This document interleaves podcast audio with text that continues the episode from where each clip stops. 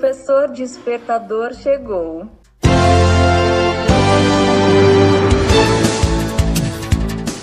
Olá, eu sou o professor Diante Vasconcelos e estou aqui para mais um podcast.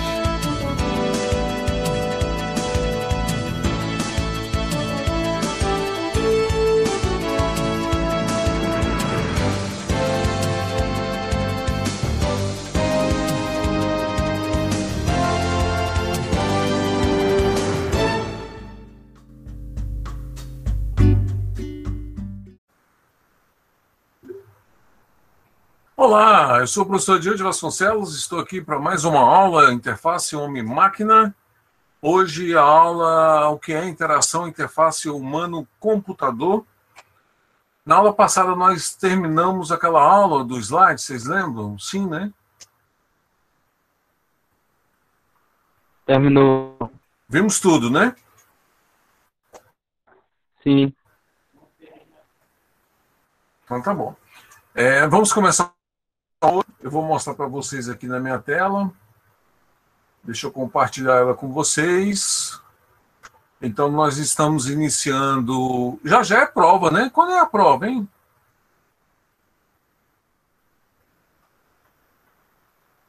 Ixi, A Lucas, é a sua já primeira tá aula. Ah, tá perto, né? Tem um entrando aí dizendo que é a primeira aula dele. Seja bem-vindo. Vocês estão vendo a minha, a minha tela? Vai começar agora. Vai compartilhar agora. Aí, estão vendo?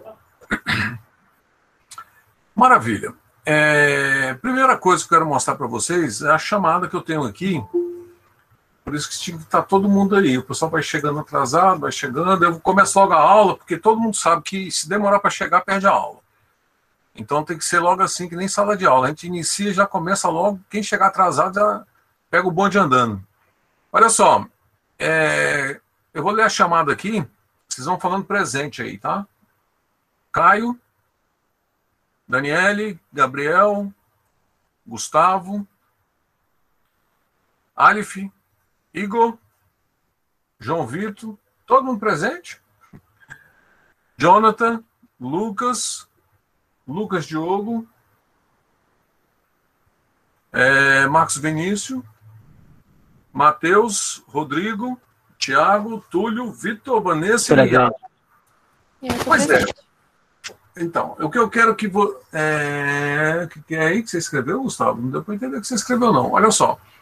Alguém que está na sala e não está na chamada, por exemplo, é Lucas Vinícius, Lucas Vinícius, Gustavo Gomes, Gustavo Gomes, Marcos, Gustavo, porém, estou na aula, tá? É, Marcos Souza, Marcos Vinícius, ó, o Marcos Souza já não está aqui na, na chamada. Essa é, é justamente o que eu quero pegar. Hein, Marcos? Você falou que está sem microfone, o primeiro que entrou, foi o primeiro aluno. Marcos Vinícius. Ah, tá aqui, Souza. Marcos Vinícius Caetano Souza, né? Deve ser isso. Isso, esse é você, ok. Quem mais aqui? Tiago Félix. Ok, tá aqui. Porque o que acontece? Se estiver na aula, o nome tem que estar na chamada, entendeu? Porque quando eu faço a chamada, tem aluno que está na sala de aula e não está na chamada, ué. Então, como é que está estudando? então, eu preciso de arredondar isso com vocês, deixar tudo certinho. Eu tenho que formar para a faculdade quem é que não está na chamada e está em sala de aula. Né? Porque a pessoa tem que estar na sala e tem que estar na chamada. Porque eu faço chamada toda a aula, fica gravado, né? A gente tem a gravação. E eu tenho os participantes que vai gravando a tela, tá gravando todo o tempo. Vocês acham que não tem chamada? Ah, a pessoa nem fez chamada. Não, tá gravando. A minha tela tá gravando, então eu sei os participantes que tá aqui, ó. Eu boto aqui, ó. Aqui, ó, detalhes da reunião, as pessoas. Agora nós estamos em nove. Então eu tenho nove alunos aqui e tenho 19 na chamada. Cadê os outros 10? Entendeu? Então, assim, no começo da aula, quando eu fiz a chamada, só tinha nove né? Nove alunos. Contando comigo, na realidade são oito alunos. Tá? Então eu faço a chamada sempre, é gravado, falta a reprova, e não é porque está em, em remoto, né, que não tem chamada, que não reprova, não. Reprova sim. E tem a participação de cada um, tem todo aquele conceito, toda aquela parte de de participação. Então vamos começar a nossa aula. O slide da aula passada que acabou já está no Moodle disponível lá. Vocês vão ver quando vocês baixarem a atividade de hoje, ele já vai estar tá lá. Eu já subi a aula para lá já. Então nós vamos estudar.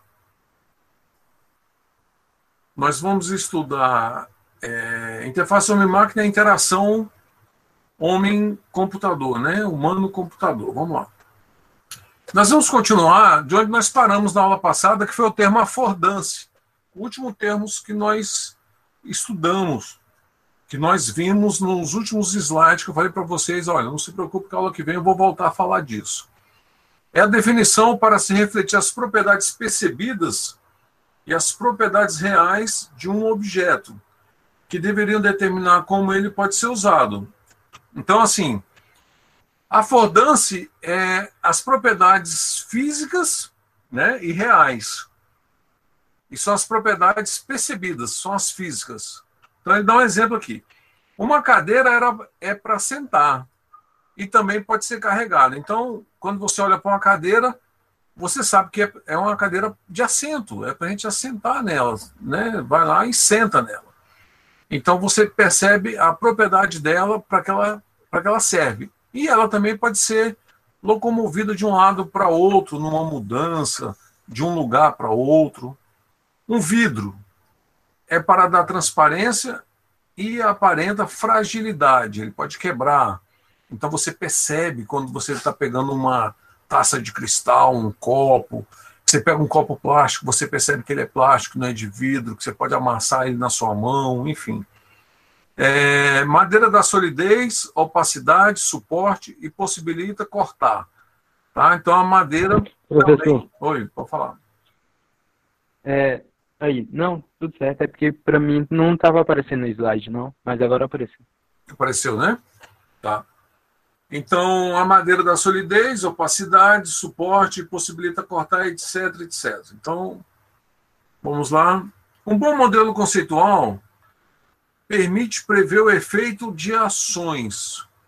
Se um bom modelo conceitual opera-se sob o comando cegamente, então nós temos um exemplo, tá? É, ele fala que é um bom modelo conceitual. O que é um bom modelo conceitual? É um princípio do design. Então vamos ver o exemplo para a gente entender. Uma tesoura, mesmo que nunca tenhamos visto uma anteriormente, é claro que se eu limitar o número de funções possíveis, o que a tesoura faz? A tesoura corta. Vai cortar, se for tesoura de unha, corta a unha. Se for tesoura de papel, ó, está entrando um aluno aqui, ó, Caio. Caio está na chamada, ó. Né? Como eu falei para vocês, eu sei quem está entrando, está gravando. Todo o tempo a minha tela é gravada, tem como eu saber quem está participando da aula, quem não está, e quem está na chamada, quem não está. Todos os alunos que estão em sala têm que estar na chamada. Quem não tiver na chamada, estou mostrando a chamada aqui para vocês olharem. Tem que me avisar para eu comunicar à faculdade para ela providenciar o que ver o que está acontecendo. O aluno tem que estar em sala, tem que estar na chamada. Tá? Então, quem está chegando agora aí, eu já fiz chamada. Ah, o professor nem fez chamada, o professor nem faz. Gente, está gravando a tela.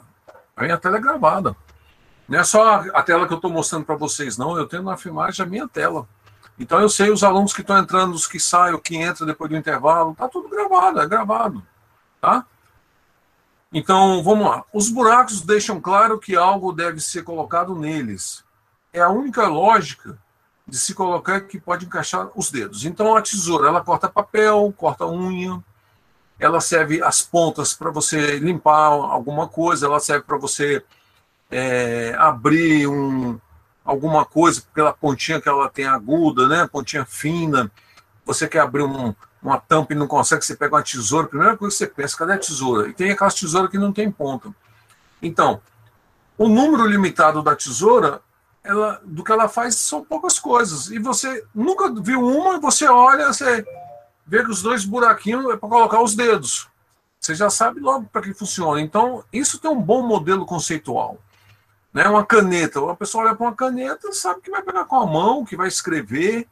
Né? A criança pega uma caneta, ela pega assim com a mão assim e ela simplesmente vai, vai escrever, vai rabiscar, mesmo não sabendo o que é escrever, ler, mas ela sabe que aquilo ali é uma caneta.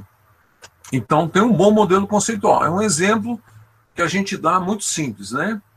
Então, portanto, o modelo conceitual é até óbvio e existe um efetivo uso de afordância. Então, toda afordância, quando você vê a propriedade física do objeto, a, a propriedade real dele, uma maçaneta, serve para abrir uma porta. Então, é uma propriedade real. Abre, fecha, tranca, trava. Beleza. E um bom modelo conceitual dele, ele tem um bom afordância? Tem, porque eu sei o que, que eu vou. Eu não vou pegar uma maçaneta com o pé. Tem maçaneta, eu já até falei para vocês, que tem chuveiro, né, principalmente de clubes, alguns são a, a torneira é no pé.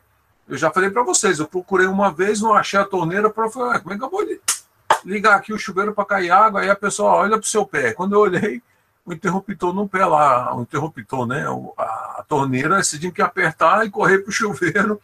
Se você só pisasse leve, quando você chegasse no chuveiro, a água já tinha parado de, de cair, porque você deu pouca pressão. Então você tinha que ir lá bastante pressão para poder tomar a ducha, né?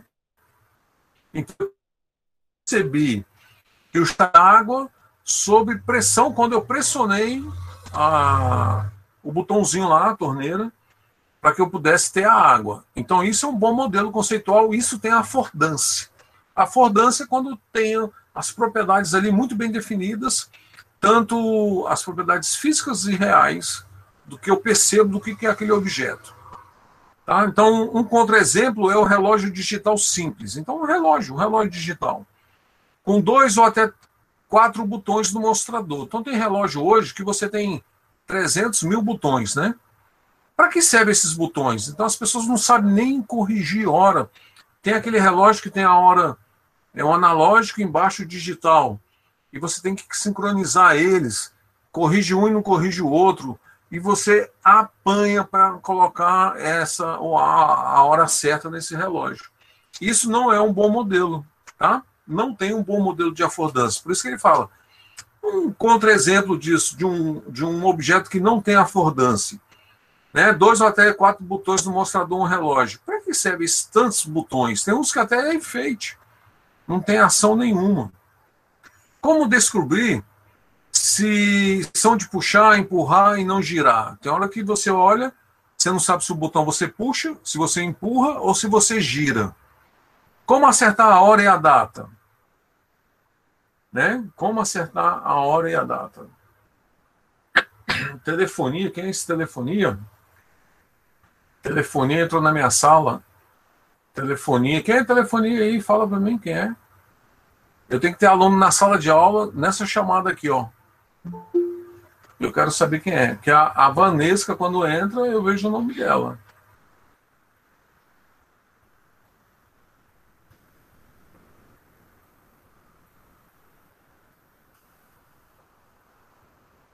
a gente remove. Não quer falar, né? A gente tira da sala de aula, tá? Então, olha só. Como acertar a hora, Professor. a data? Oi? Ela falou no, no chat aí. É a Vanessa Ah. parece mesmo. Ah, era a Vanessa? É. Ah, eu vou mandar uma mensagem para ela aqui. Vamos lá.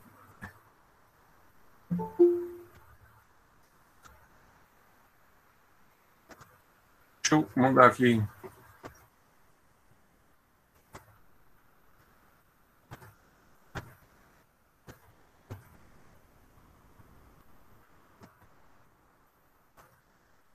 Bom, ah, então, é, a, Va- a Vanessa, né? Ela entra com o nome dela e agora ela estava entrando com um outro nome, eu estranhei. Bom, vamos lá então.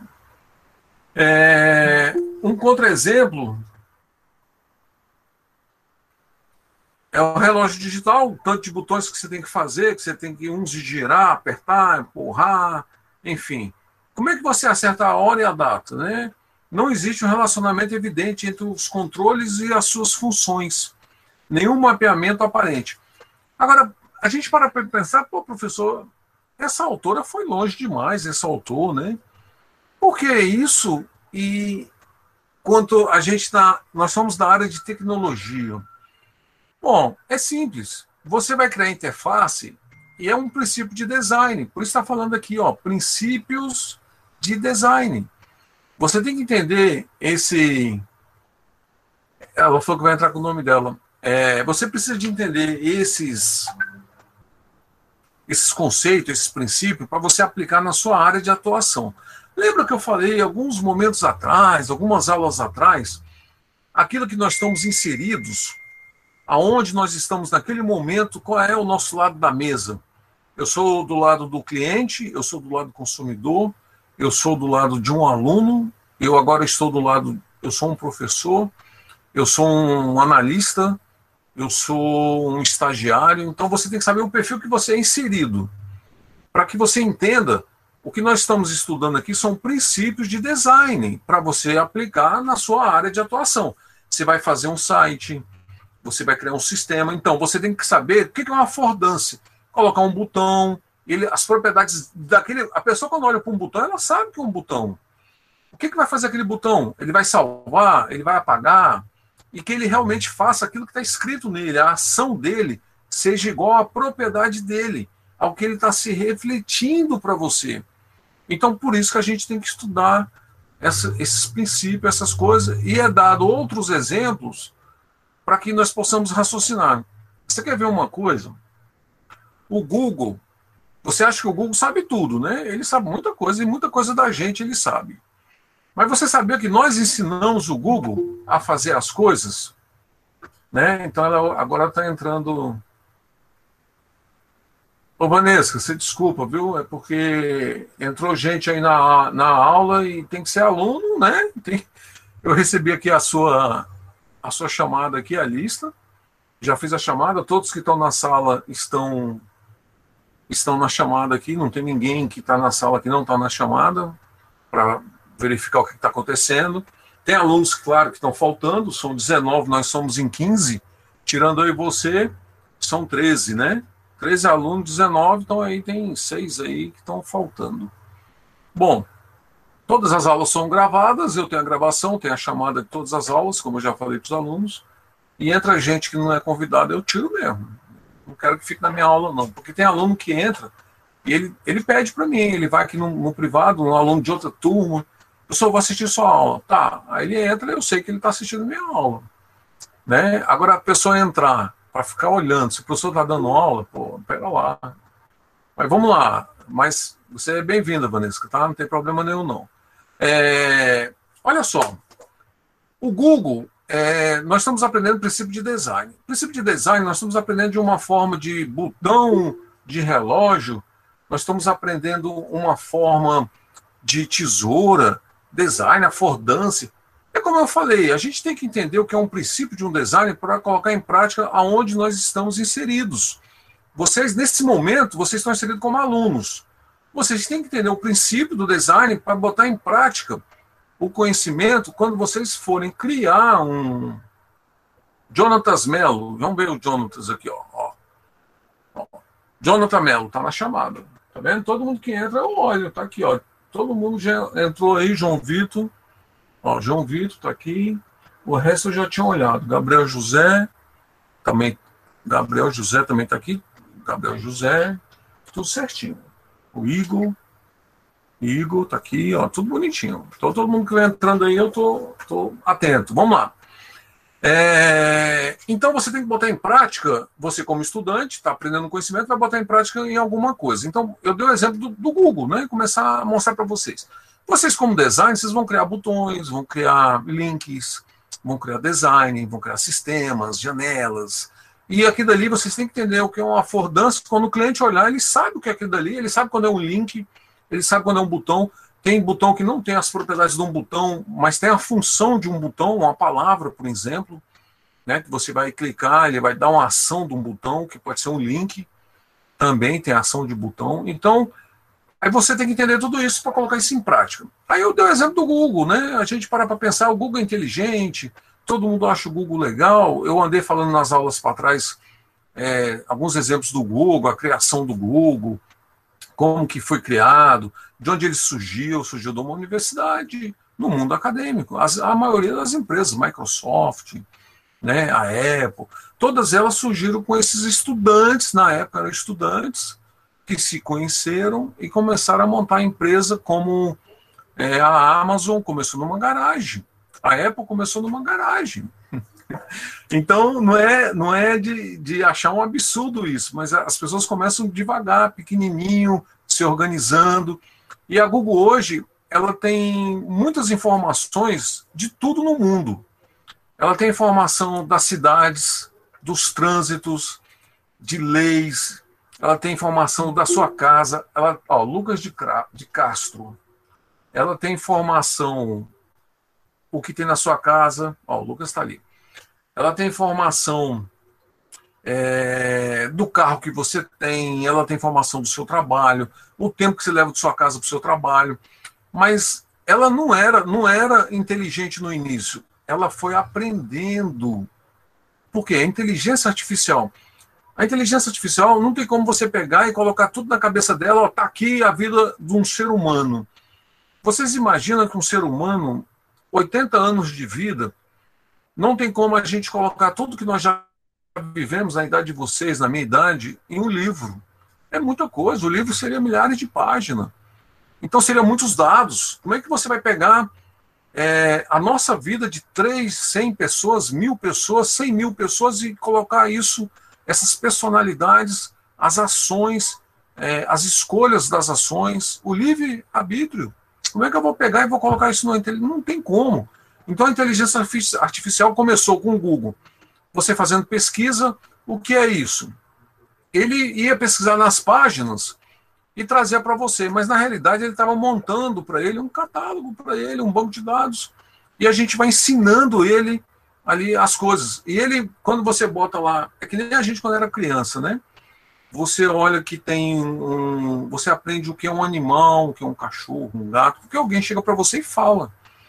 O Google é a mesma coisa. Quando você coloca lá, é, você pesquisa determinada coisa, ele te mostra aquilo dali porque alguém falou para ele. E ele quer, todas as vezes, quando tem um captcha, né, aquele é, verificar se eu sou robô, ele fala assim: escolha aqui os quadradinhos que tem sinais de trânsito. Aí você marca. Escolha ônibus. Você está ensinando ele. Ele olha na figura o que é um ônibus, e uma escada, marque a escada que você está ensinando para ele, ele está aprendendo. Isso é legal. Você acha que ele começou a traduzir as coisas do nada? Do nada, assim, de repente começou a tradução do Google? Não.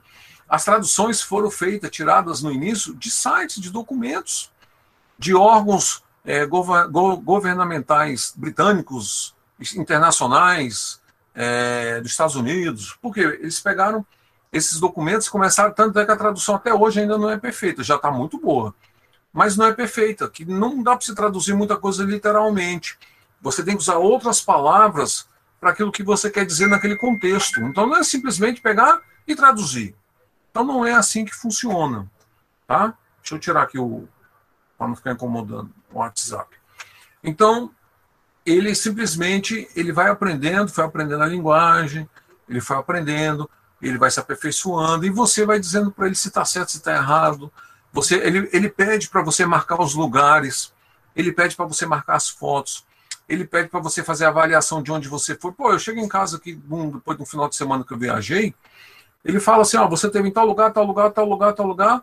É, diga se você gostou desse alimento aqui, dessa comida, desse restaurante, desse local que você foi passear, se é bom, qual é a avaliação que você faz dele. Eu falei: caramba, você está mostrando para ele você está ensinando ele a fazer as coisas para que amanhã ele, outras pessoas possam pesquisar e ele vai mostrar o retorno daquilo tudo. Ele está indexando tanto, o Google e o, YouTube é o mesmo dono, né? Sendo empresas separadas em, em lugares separados, como eu falei para vocês. O YouTube é em São Leandro, você pode pegar e entrar no YouTube lá, ver lá o endereço dele. Eu recebi um e-mail dele hoje, que no final do e-mail estava lá, São Leandro, Avenue, aí estava lá o nome da Avenue, é eu esqueci o nome. Aí tem lá, São Leandro. Eu conheci a sede do, do, do YouTube. Uma cidade linda, São Leandro, pertinho de São Mateus, pertinho de Burlingame, na Califórnia, perto do Vale do Silício. Enquanto o YouTube está o YouTube tá em São Leandro, enquanto o Google está em outro, está lá no Vale do Silício, lá mais para o lado de São José. Está em, tá em Mento, Palo Alto, né, em Mento. Então, também conheci também, andei de bicicleta da Google, as bicicletas das cores da Google, é a coisa mais linda, tem as fotos, tem os é, aqueles é, chocolates lá, os biscoitos que eles fazem lá, que eles colocam o nome do Android, cada um com o nome de um, de um biscoito, né? Agora, por que isso tudo? Porque você está aprendendo, eles estão aprendendo com a gente. Eu estou ensinando vocês a entrar no mundo de uma carreira de TI de uma forma mais é, levando a vocês a estigar o conhecimento, mostrar que a matéria que vocês estão aprendendo não é só isso aqui. A matéria é muito mais, a gente está num contexto muito maior na, onde nós estamos envolvidos, onde nós estamos é, inseridos. Nós precisamos de entender com a matéria de matemática, não é simplesmente aquela matéria daquele professor, aquela saliva daquele dia ali, o professor explicando, eu entendendo. Não, é muito mais do que aquilo ali, a aplicabilidade dela, é isso que eu quero levar vocês a entender. Eu estou ensinando uma coisa aqui que vocês vão colocar em prática na vida profissional de vocês. E que ela é tão importante se você tivesse, por exemplo, somente lendo, somente estudando. Por quê? Porque eu estou envolvendo outras áreas do conhecimento, outros exemplos práticos no mundo atual, para você entender que nós não estamos sozinhos no mundo. A gente precisa de pessoas nos ensinando e nós precisamos ensinar outras pessoas. Temos que ter esse compartilhamento, essa interação, esse relacionamento entre, entre nós. E muitas muita das vezes, se você parar para olhar na nossa sala de aula, alunos entram e não dão boa noite na sala de aula nem para o professor, Rodrigo Mena Barreto. Não dão boa noite nem para o professor. Entendeu? Está na chamada. Entendeu? Então, é, não dá boa noite, arrasta o lençol, chega num trabalho com um bico desse tamanho assim, como se todo mundo tivesse culpa. Gente, ninguém tem culpa. Ninguém tem culpa. O mundo está caótico. A gente não vai ter paz as coisas não vão funcionar perfeitamente, 100% todo dia. Um amor, um, um, como é que é, um mar de rosas. Não, tá longe disso, longe, longe. Quantas pessoas não perderam emprego agora? Quantas pessoas não perderam família? Eu perdi meu pai em março. E não foi por coronavírus, esse Covid, não, não. 82 anos, ele estava com câncer. E eu perdi meu pai quem perdeu pai e mãe aí sabe como é um, um parente, né? Sabe como é que é duro. Eu vim ter esse gostinho agora, que eu tinha meus, eu tenho minha mãe viva, meu pai também vivo, eu nessa idade com meus pais vivos. Pô, perfeito, né? Mas não, nem tudo, as coisas vão mudar. O que tá bom não vai ficar sempre bom, pode até melhorar em um determinado. A, a vida é assim, ó, altos e baixos. Então o que a gente tem que fazer? Entender a matéria e aplicar ela aonde eu vou estudar, aonde eu vou trabalhar. Isso que eu preciso entender. Eu estou inserido agora, o meu papel é o perfil de aluno, mas amanhã, daqui a alguns meses, uns anos, ou amanhã, na minha vida profissional, eu já estou trabalhando, estudando, e tem aluno que já está estudando, trabalhando, vai botar isso aqui em prática. Vai botar todas essas coisas em prática. Ah, mas eu não sou da área de TI. Mas você pode botar todo o conhecimento que você está aprendendo na sua prática do seu dia a dia. Tá? Então ele fala o seguinte: essa dificuldade que nós temos em entender o que é um objeto, uma propriedade física do objeto, porque nós somos criadores. Nós vamos criar alguma coisa. É, até para falar, a gente tem que fazer as pessoas nos entender. Eu, eu tenho que ser entendido. Então eu preciso argumentar. As pessoas falam, se eu mostrar e-mail de alunos aqui, vocês morrem de rir. Porque o aluno, ele fala um parágrafo, é como, fala um quilo, eu não entendi uma grama. Por quê? Porque não tem, não tem conexão com o que ele está falando, escrevendo errado. O fato de escrever errado não é nenhum problema. Não é problema. A gente tem que sempre falar o mais simples possível em qualquer área. Agora, tem a linguagem que você vai usar para um chefe, né, para uma autoridade. Você não vai tratar como você trata o seu irmão, o seu vizinho. Não vai é, é, outro relacionamento. Então tem, tem educação, até para o seu vizinho tem que ter educação, para o seu irmão tem que ter educação, mas para você falar, por exemplo, com o seu chefe que você não vai poder amanhã trabalhar, ou um problema que você está atravessando com um professor, né, com um médico, então você tem a forma de você tratar as coisas. O médico, você chega lá que você está sentindo, boa tarde, boa noite, tal, você está sentindo, ele vai nos seus sintomas entende que você está ali para te receitar, te pedir um tratamento, um exame que seja. Mas ali você, doutor, eu, eu tô com dor de barriga, eu tô sentindo tonteira, eu tô não sei o quê, não sei o quê. Então tem a maneira. Como você está falando, é a forma que você vai escrever. Né? Tem a, a, maneira, nós, nós somos muito coloquiais, né? A, nós temos a linguagem natural, que ela é muito mais simples do que se você escrever ela propriamente dita. Mas nós temos que saber nos comunicar. Eu, eu preciso aprender, e tem hora que a gente não consegue aprender porque a gente não entende o que a pessoa está falando. Então o que, que eu tenho que fazer? Prestar mais atenção. Pega o fio da meada, tenta chegar no início, porque tem hora que o chefe vai te explicar as coisas, ele vai te dar um treinamento, e você vai lá achar que você pode fingir que está aprendendo, que está entendendo, que está prestando atenção, mas depois você vai ser cobrado tudo aquilo que está te passando ali, ele vai te cobrar. Eu estou com estagiários, né, alunos da IESO estagiando na empresa, e eles, eu passei atividade para eles inerente ao trabalho, né? Então eles estão estagiando, e eu falei para eles assim, ó, vocês vão criar treinamentos para o usuário, porque o analista cria documentação e essas documentações também são para os usuários. E nós temos que criar manual, os manuais para o usuário entrar. Ah, ninguém lê, não interessa se ele vai ler ou se não tem que ter.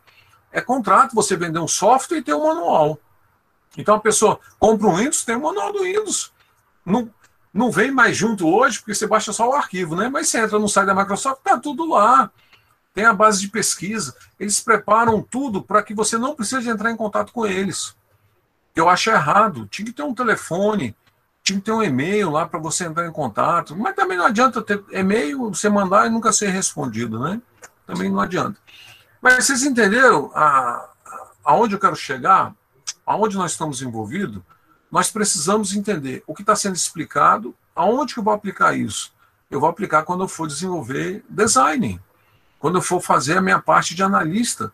Eu vou criar os sites, eu vou criar as telas de sistemas, criar toda a parte de comunicação com o meu usuário, eu tenho que saber falar para o meu usuário e ele tem que me entender. Porque senão não vai ter um bom modelo, um bom modelo conceitual, não vai ter a afordância. Aí você fala assim: ah, estou entendendo. Por isso que a gente estuda os princípios de design, é para que você possa se comunicar com o seu sistema, através do sistema você comunica com o seu usuário. E o usuário vai ver aquilo dali, vai entender e vai gostar. Ele vai saber que um botão realmente de salvar vai salvar, não vai apagar. Tem o analista que não estiver prestando atenção no seu trabalho, isso já aconteceu muitas vezes, vez de salvar, ele excluía. Por isso que a exclusão passou a ter um, uma, um padrão de ter uma confirmação. Você quer excluir? Aí tinha gente que não botava. Quero. Tem certeza? Tenho. Olha, vai apagar. Não tem volta. Se você for no YouTube e apagar um vídeo, ele fala assim: olha, esse vídeo será apagado. Não tem como recuperar, porque ele já está. É a última aviso que ele está te dando. Se você. Ah, eu apaguei. Apaguei o vídeo errado. Já era. Ele te falou e você não prestou atenção. É por isso que eu falo. Temos que entender tudo. O que está sendo ensinado, o que está sendo passado para a gente. Quando a gente chega numa empresa, as pessoas vão se reunir para poder falar como é que é a empresa, como é que é a empresa. Eu entrei na empresa, na Poliedro, na época que eu entrei, empresa de TI, grandes empresas, as polis da vida, era poli, Poliedro, Polidata e a Poli. É, até a Indra comprou ela, Poli, é, Politec. Politec, Poli, Poliedro e a Polidata. É, as grandes empresas de TI na área de Brasília com o governo, né? Então eu cheguei lá, a psicóloga, eu não sei porquê, se ela faz isso com todo mundo, depois eu vi que faz. Todo mundo que entra na empresa, ela leva, to, ela leva o que está chegando em todos os setores da empresa. Eu andei nos três andares, primeiro, segundo, terceiro, sub, terra e subsolo, conheci a, a empresa inteira. Ela me apresentou todo mundo, e o pessoal dando boas-vindas e tal. Por quê? Porque a gente tem que interagir uns com os outros. Mesmo que tenha gente que eu não vou interagir, mas vai ter documentos que eu vou mandar e esse cara vai ler o documento que eu estou criando. Eu vou criar uma tela e ele vai ser o analista que vai fazer o teste, ele tem que entender, porque ele tem que se testar. Aí vai ter um analista de requisito. Se ele não souber se comunicar, a pessoa que vai desenvolver o sistema vai fazer um sistema errado do que foi levantado, do que foi desenhado. Então eu preciso entender isso. E eu tenho que fazer vocês, alunos, eu olho para cá porque aí eu olho para vocês, vocês têm que entender o que eu estou falando. Então, é uma matéria simples em termos. Ela é muito profunda. As pessoas não têm ideia de uma matéria dessa. Os alunos, né? Que quem já passou por ela sabe que tem uma matéria importantíssima. Então, continuando, bons mapeamentos. Estão entendendo? Tudo ok? Tudo tranquilo. Então vamos lá. Mapeamento é o termo para denotar o relacionamento entre duas entidades. Então, mapeamento você vai denotar um termo em design entre duas entidades, né? O desenvolvedor, o analista e o usuário. No caso, interface indica o relacionamento entre controles e seus movimentos e os resultados no mundo. Ele vai ter resultado em alguma coisa você está perdido, você abre o Google Maps lá, né? Aí você fala assim, quero ir para a rodoviária. Aí ele traça um destino de onde você está para a rodoviária. Gente, é fantástico. E ele te fala o melhor caminho. Ele fala se tem trânsito, ele fala quanto tempo você vai chegar. Cara, mudou a nossa forma de vida. Agora, quem construiu essa interface, o mapa? Alguém desenhou esse mapa. Ele é desenhado e é real, porque as ruas, nome de rua, esquina, tem rua que muda, né? A prefeitura de repente muda, o governo local é, não é mais mão, é contramão, e ele demora um pouco para atualizar, porque as pessoas vão colocar lá, vão informar ele que aquela rua ali não é mais mão, é contramão.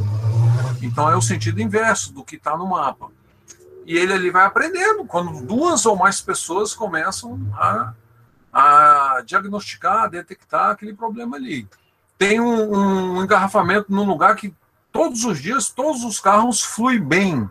60 km por hora, 70. Aí, de repente, tem um gargalo. Aí ele vê duas, três, quatro pessoas que estão ali naquele momento passando pelo mesmo problema. A velocidade, estão parando, andando um pouquinho parando, estão engarrafados que nem pinga, né? Dentro da garrafa lá, que nem pinga, né? Estão lá dentro. Então, ele está vendo aquilo tudo. Um lugar que todos os dias flui, hoje não está fluindo, houve alguma coisa. Aí a pessoa começa a reportar problema num um carro, uma blitz. Gente, se permite isso e você informa isso para o Google e ele aprende isso, imagina você com seus sistemas, o que, que você não pode fazer. Por que, que eu estou falando isso? Porque a arte do aprendizado é, é o seu conhecimento. É, a base que você tem como analista, todo mundo vai ter um padrão diferenciado. Tem uns que sabem mais que os outros. Por quê? Porque o cara estudou mais que o outro. O cara é mais cabeção? É, ué, ele estudou mais, ele sabe mais. Por quê? Porque ele, ele foi. Ele não ficou superficialmente, ele mergulhou. Tem uma passagem na Bíblia que é interessante, Ezequiel 43, que fala do rio, rio de águas vivas, que você começa a andar pelo rio, as águas batendo no tornozelo, né? Aí vai andando mais um pouquinho, vai no joelho, depois na cintura, e depois você não pode mais atravessar a pé, você tem que ser a nado. E a hora que você deixa o espírito fluir. É a hora que você realmente mergulha no conhecimento. É a hora que você está ali navegando ali, está nadando. É a hora que você está submergindo, faltando ar, você volta para respirar, estudando, porque as coisas não são fáceis. É isso que eu estou falando para vocês. Então, quanto mais eu sei, mais eu entendo das coisas, melhor serão os meus sistemas, melhor serão os meus relacionamentos com as pessoas, com meus clientes, com o meu próximo, com meus funcionários, com meus alunos. Então eu tenho um melhor entendimento, eu tenho melhor clareza sobre as coisas, não sei tudo, tem momentos que a gente passa por, por cada momento que você nunca viveu na sua vida e você tem um bom senso, então você fala assim, olha, você tem experiência, para, respira, absorve, ouça o seu coração, absorve aquilo ali.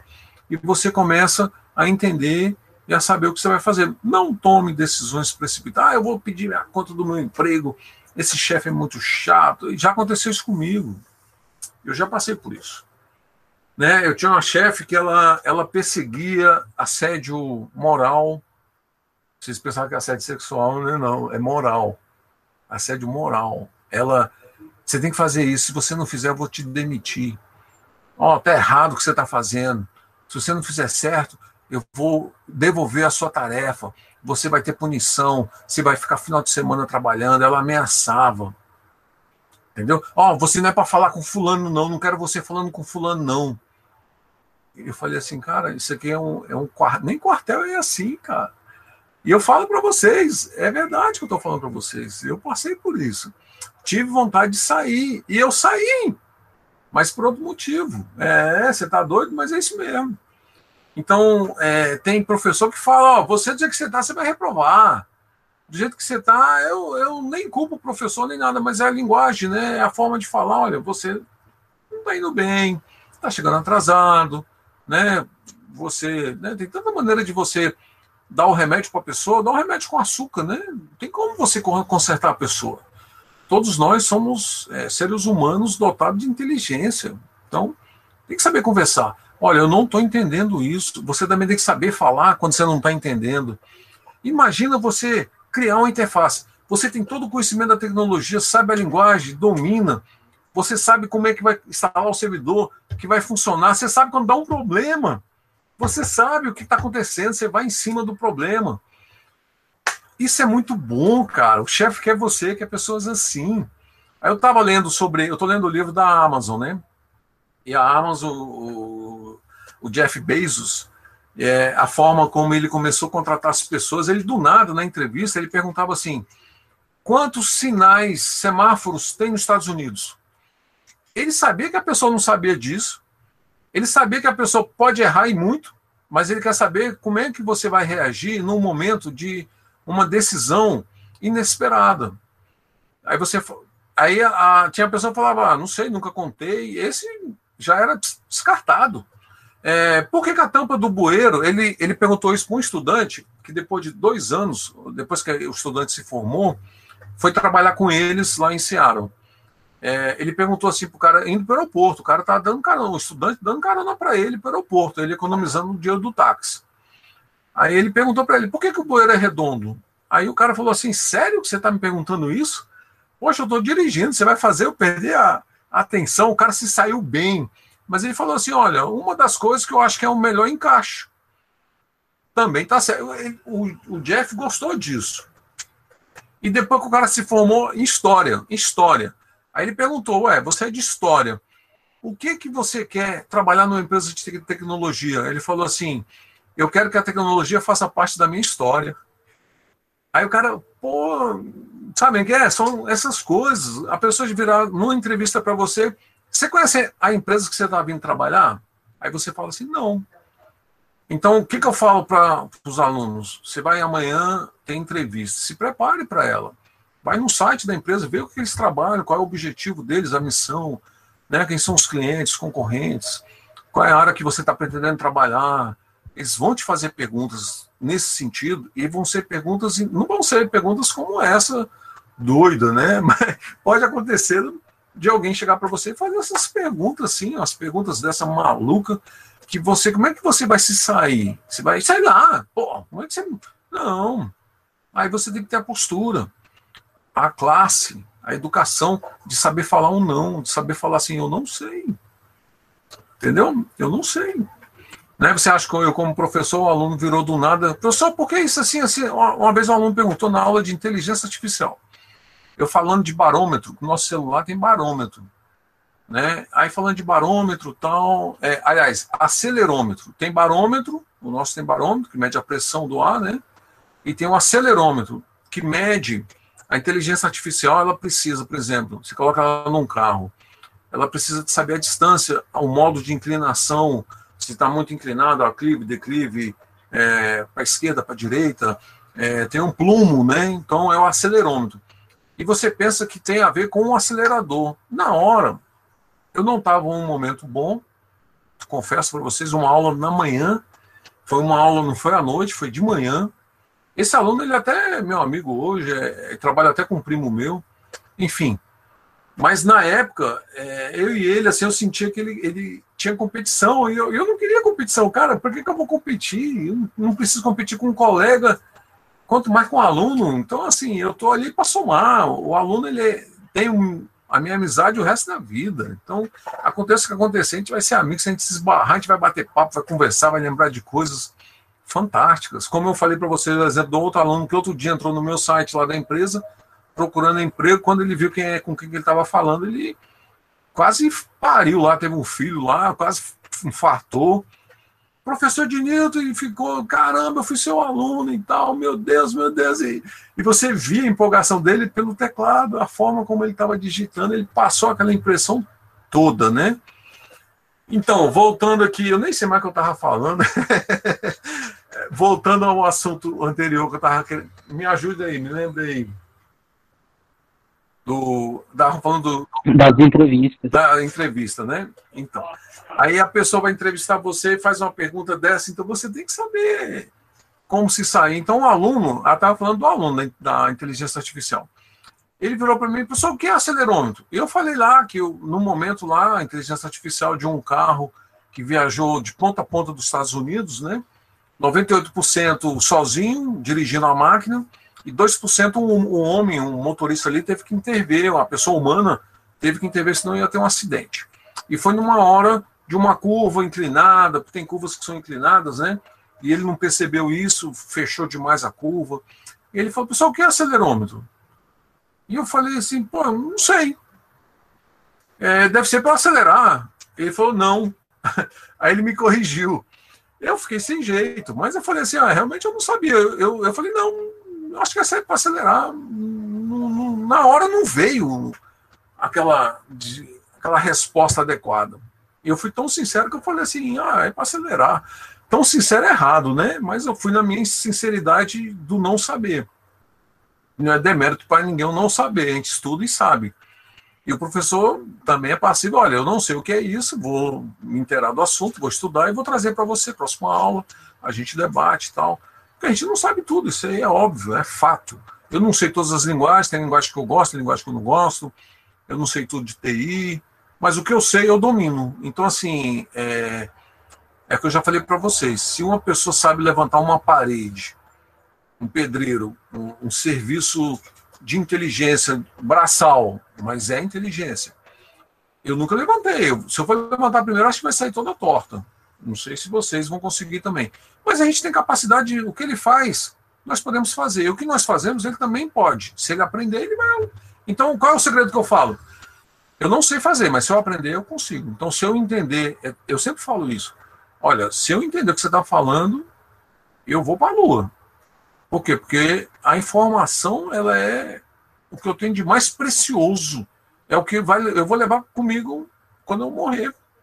Seja lá para onde eu for, né? A gente não sabe. Tem ideias, né? Alguns têm umas ideias ou outras. Eu tenho a minha convicção que está na Bíblia, então você tem a sua, eu respeito. Pode ser até mesmo que a minha, mas a única coisa que eu vou levar é o meu conhecimento. E ele não ocupa espaço. O conhecimento não ocupa espaço. Ele não ocupa espaço a mais no seu cérebro. Então, quanto mais você conhece, por que, que tem hora que bate um carro, você fala assim, caramba, bati o carro, vou ter que levar no lanterneiro. O cara leva nesse aqui, o cara é bom. Esse cara é especialista. Você leva, o cara conserta seu carro, fica igualzinho tivesse saído novo. O primeiro dia que você comprou o carro, zero. É você, caramba. Por quê? Porque o cara tem conhecimento para aquilo. Você leva em outro cara, o cara borra seu pneu, o seu vidro, a maçaneta. O cara que não sabe trabalhar, não tem conhecimento, não tem tato, não sabe lidar com as coisas. Entenderam? Aí que está a diferença das pessoas que têm conhecimento das que não têm e das que acham que têm. Essa é a diferença.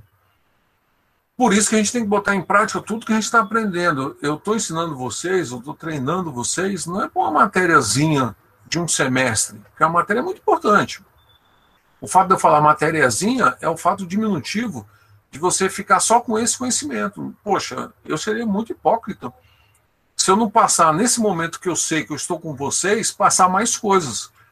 Eu estou cansado, vocês devem estar cansados. Eu trabalhei o dia todo, como todos os dias, todas as aulas. Mas nós estamos sempre aqui e estamos acreditando sempre na renovação, estamos acreditando sempre em passar um bom conteúdo, uma aula fantástica, uma aula boa, para que você realmente possa aprender mais do que os livros estão ensinando, mais do que é o necessário. Somente eu vou aprender o que eu estou conseguindo é, ler, o beabá da matéria, o que é básico. Gente, nós estamos perdendo tempo. Então eu tenho que aprender um monte de coisa necessária. Eu vou fazer um curso eu faço dois, três cursos, quatro ao mesmo tempo, porque eu tenho capacidade de absorver tudo isso. Agora, quanto mais eu estudo, mais eu encharcar a minha memória, o meu cérebro daquele conteúdo, mais eu aprendo. Então, quanto mais eu ler, mas eu pesquisei. Eu estou fazendo um, um, contrato, só para vocês entenderem, com a empresa de São Paulo, e é um contrato de parceria, né? É um contrato muito bom, e eles acham que eu não andei pesquisando as coisas, eles acham que eu estou chegando lá verdinho, né? E eu chego, assim, simples, oi, tudo bom? Eu queria saber sobre esse produto e tal, uma parceria, pá. Aí eles começam a dar o preço lá em cima, né? Aí eu, hoje eu, eu, ontem eu tive todo o trato com o caboclo, todo certinho, tudo bonitinho. Aí eu, hoje eu conversei com ele, mandei para ele um vídeo do YouTube do dono da empresa passando o preço um valor muito abaixo do que ele me passou. Eu falei assim para ele assim, olha, eu te falei que eu pesquiso muito. Ele é, você falou. Pois é, olha aqui, ó, olha o que eu achei. Pá. O cara, o cara demorou uns 10 minutos para responder. Falou assim, é, converse com eles esse, sobre esse preço. Eles vão te ligar. Eu falei, não, beleza, sem problema nenhum já, já mostrei para ele que eu sei. Então, assim, é um valor pequeno, então você trata com o seu cliente um valor alto e você está no site outro valor, tem que ter nexo.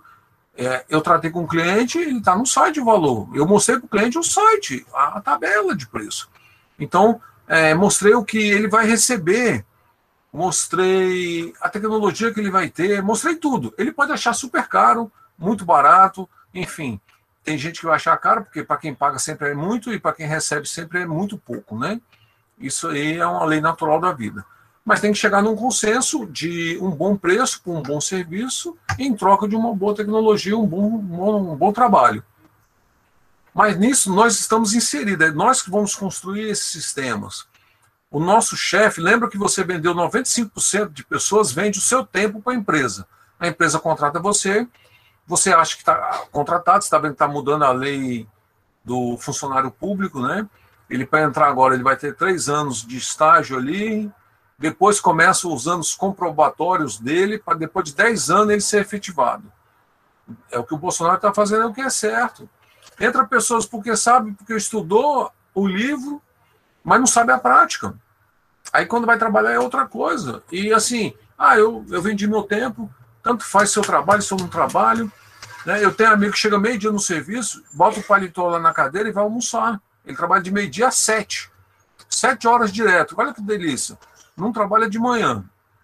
Chega meio-dia. A justiça geralmente é assim, né? Ele, ele é do judiciário. Ele chega lá, bota o paletózinho dele na cadeira, vai almoçar. E já começou o trabalho dele meio-dia. Quando ele volta uma hora, uma e meia, ele vai tomar um café, para começar a trabalhar duas horas trabalha de duas a sete, cinco horas. Ele acha que está certo. E não está. E ele acha que as pessoas não estão vendo. E estão vendo. Ah, mas o chefe faz isso. Cara, o que o chefe faz é problema dele. O que, que eu tenho que fazer? A aula começa às 7h15, eu vou chegar aqui às 7h30. Posso até chegar, chegar atrasado, isso acontece. Mas não vai ser um hábito. Não pode se tornar um hábito isso. É, 7h15 eu estou antes, eu quero, ser, eu quero entrar na, na sala antes do aluno. Eu que abro a porta. Eu que tenho a chave. Um exemplo, né? Então eu entro, tá todo mundo ali. O chefe chega muitas vezes, eu já estou no trabalho. Quando chega, eu já estou lá. Um exemplo, dando um exemplo, quando eu era funcionário, né? E hoje você chega para trabalhar, eu como chefe, hoje como dono da empresa, eu chego para trabalhar no escritório, os funcionários chegando tudo atrasado, todo dia. Né? E cada dia uma desculpa esfarrapada. Aí você vai olhando, aí você chega uma hora e fala assim, amigo, vem cá, você acredita nisso que você está falando? Não. Então, maneira aí, né? Vamos tentar chegar no horário. Não tem o problema de você chegar mais tarde, sair mais tarde. Porque o legal é. Eu, eu, eu penso assim, eu gosto muito do estilo americano, né? Que você tem um compromisso ali daquele produto que você está fazendo, o artefato, o programa. Você tem aquele prazo para entregar, cumpra ele, não atrase, porque você bota tudo a perder. Você vai o projeto muda o custo quando as coisas atrasam, você ter ideia. Então, é, existe multas, existe prazo, existe um monte de coisa, compromissos, agenda, você é, tem agenda, a equipe todo dia trabalhando no projeto A, quando acaba, você tem que dividir isso durante o dia, projeto A é projeto B, projeto C, então eu tenho agenda de criar Vitor, Vitor de Matos, eu tenho agenda de criar trabalhos Bom, Bitmap também tá. Eu tenho agenda para criar trabalhos, é, horários para criar determinadas coisas, aí depois eu paro, vou pegar outro, de outro contrato, de outro cliente, tem hora que é um contrato direto, dois, três dias trabalhando numa coisa só. Aí quando acaba tem. Aí atrasa, vai atrasar, impactar a empresa em um monte de coisas. Aí você fica olhando, é, essa pessoa não posso mais contar com ela quando acabar esse projeto. Aí você, infelizmente, quando acabar, olha, aguarda e esperar. Vamos ver se aparecem novas coisas, mas a pessoa já sabe. Eu sou sincero, eu falo, olha, não dá para contar com você. Não dá. Então eu estou com três estagiários lá, como eu falei para vocês, três alunos. Eles têm a primeira entrega para fazer dia 14. Cada um tem um manual tudo igual, de sistema diferente. Tem que instalar o sistema, conhecer, estudar o sistema. Na área de TI não tem quem ensine, não. Eles, é a gente que tem que fazer isso, gente. Isso tem que estar no nosso sangue. Tem que entender aquilo ali. Está com dúvida? Pega o manual, vai ler, vai criar documentação, vai criar tudo ali. Tem que entregar. E eu dei um prazo, o primeiro prazo, 11 dias. O prazo normal são dois dias. O segundo prazo eu vou reduzir para cinco e depois eu enquadro em dois dias. Entendeu? Eles vão ter que fazer o que estão fazendo em 11, em 5, depois em 2. E se atrasar, não vai ter no final do estágio, não tem o que eles precisam comprovar o estágio, porque eles não cumpriram. Não tem choro nem vela, é, é um, é um acordo isso. É uma coisa que está tá no contrato. Tem que entregar. Você recebe seu salário, você tem que dar o seu expediente, que é o que você vendeu lá, o seu tempo, de 8 da manhã às 18 horas, parando duas horas para almoçar.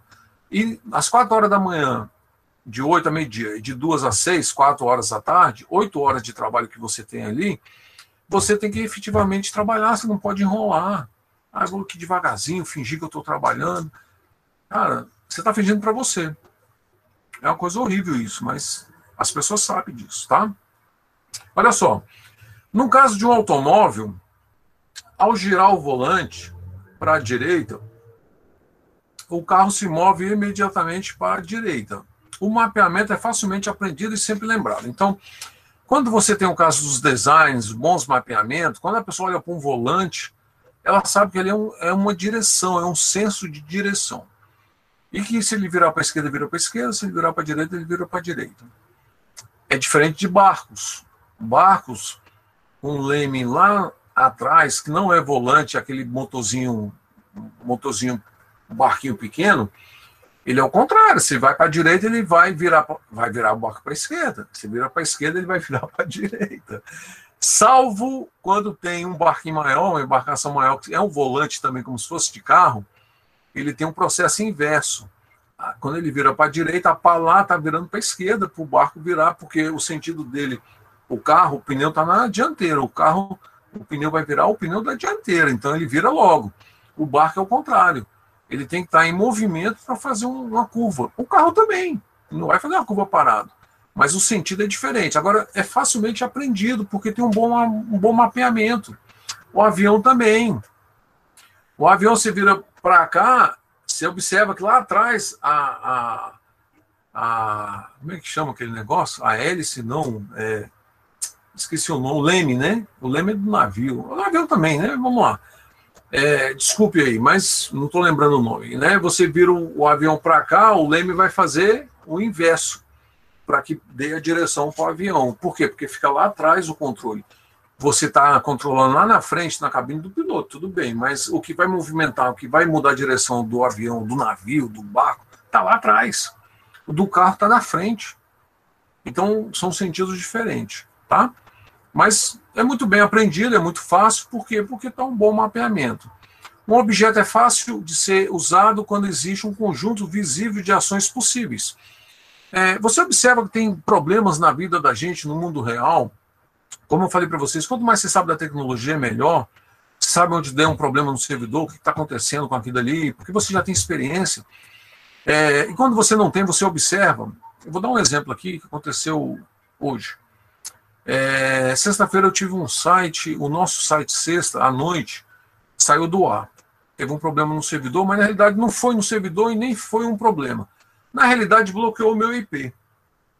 Como era à noite e o suporte trabalhava até 11 horas, eu não quis entrar em contato com o suporte. Eu entro e consigo arrumar isso tudo. O servidor é nosso e tal. Mas eu, como eu não estava tendo acesso ao servidor, meu, bloqueou meu IP, eu pensei logo, eu falei, ah, bloqueou meu IP, porque eu não estou tendo acesso nem ao servidor, quanto mais a nenhum serviço, né? Aí eu entrei em contato com o suporte no sábado de manhã, desbloqueou lá, bonitinho. E eu tive um problema hoje com, com um cliente que a gente usa o mesmo servidor. É, é um cliente de Minas, né? É um cliente que eu tenho na empresa, e eu estava trabalhando num serviço no servidor deles, e eu. Isso foi hoje? Foi ontem, terça-feira. E também não estava conseguindo acessar. Aí eu, eu fiquei ligando uma coisa na outra. Aí eu falei, aí eu tenho que analisar. É o que você fala. Qual é a, o que, pode estar acontecendo? Aí você para. Bom, o servidor é o mesmo. Beleza. Então pode ter bloqueado o meu IP lá também. Foi o que eu pensei. Aí eu não estou conseguindo acessar. Aí eu mandei um e-mail para um dos integrantes da equipe, né? Um dos, dos, dos meninos, do, dos analistas. Eu falei, dá uma olhada aí se você está acessando tal site, né? Tal servidor, eu preciso acessar o serviço. Aí ele mandou uma foto. Mandou a foto, é porque está acessando. Apareceu lá para ele, ó, oh, tá normal para mim. Aí o outro falou assim, não tá não. Não tá não. O outro não analisou. Aí eu, aí eu falei logo, eu falei assim, olha, se está visualizando, mandou a foto, está visualizando o serviço, é porque está no ar. Agora você está fazendo, está olhando é alguma coisa errada que você tá, é, não está tendo acesso, mas na realidade está no ar o serviço. Eu que não estou acessando, então o problema é comigo. Deve ter bloqueado meu IP. Eu analisei a situação, entrei em contato de novo com o suporte, o nosso suporte, falei assim, olha, deve estar acontecendo o mesmo problema, mas na realidade o servidor era outro, o nosso é, é 38, o do cliente era 51. Aí eu falei assim, bom, eu também não analisei por esse lado, então não é IP. Aí de repente voltou, gente, foi o servidor que saiu do ar, e ele mesmo se recuperou, houve um reinício, alguma coisa, o serviço caiu, ele voltou, porque há uma segurança em cima, os firewalls. Estão muito fechados hoje, quando há vários ataques, vamos dizer, não sei se foi isso que aconteceu, eu não olhei os índices para ver, eu não fiz, olhei a, a parte que está monitorando a gerência do site, mas quando você tem muito ataque ou tem algum problema, o servidor ele tem a tendência de bloquear, ele tem a tendência de reiniciar o serviço, de parar, para que não haja mais aquele problema. E logo depois ele volta. Eu já aconteceu comigo, é, um site nosso, uma loja virtual que nós temos, eu atualizar um plugin, deu erro, e eu perdi o site completamente, não consegui mais entrar no site. E eu falei, cara, depois eu mexo com isso, que eu, eu, eu no final de semana, eu falei, não vou poder mexer com isso agora. Logo no dia seguinte, quando eu tive tempo, eu nem perdi tempo em criar, é, procurar saber o problema, de tentar arrumar. O que, que eu fiz? Eu fui criar outro portal. Levei dois dias, porque eu queria ter uma redundância que eu já era para ter feito e não fiz. Quando der problema em um, você tem a outra loja. Então, é um espelho, um site, por exemplo, abc.com.br, abc.com. Mas a pessoa entra, o cliente, ele não sabe, e ele é levado de um para o outro sem saber. Ele navega pelo site em 15, 20 domínios e nem sabe o que está acontecendo. Ele não percebe. Você entra no Banco do Brasil, você faz conexão em Brasília, quando acaba a sua conexão, você está conexão em São Paulo. Você está no banco de dados em São Paulo, você nem sabe, porque é transparente, é distribuído o negócio começa a transação num canto e termina em outra.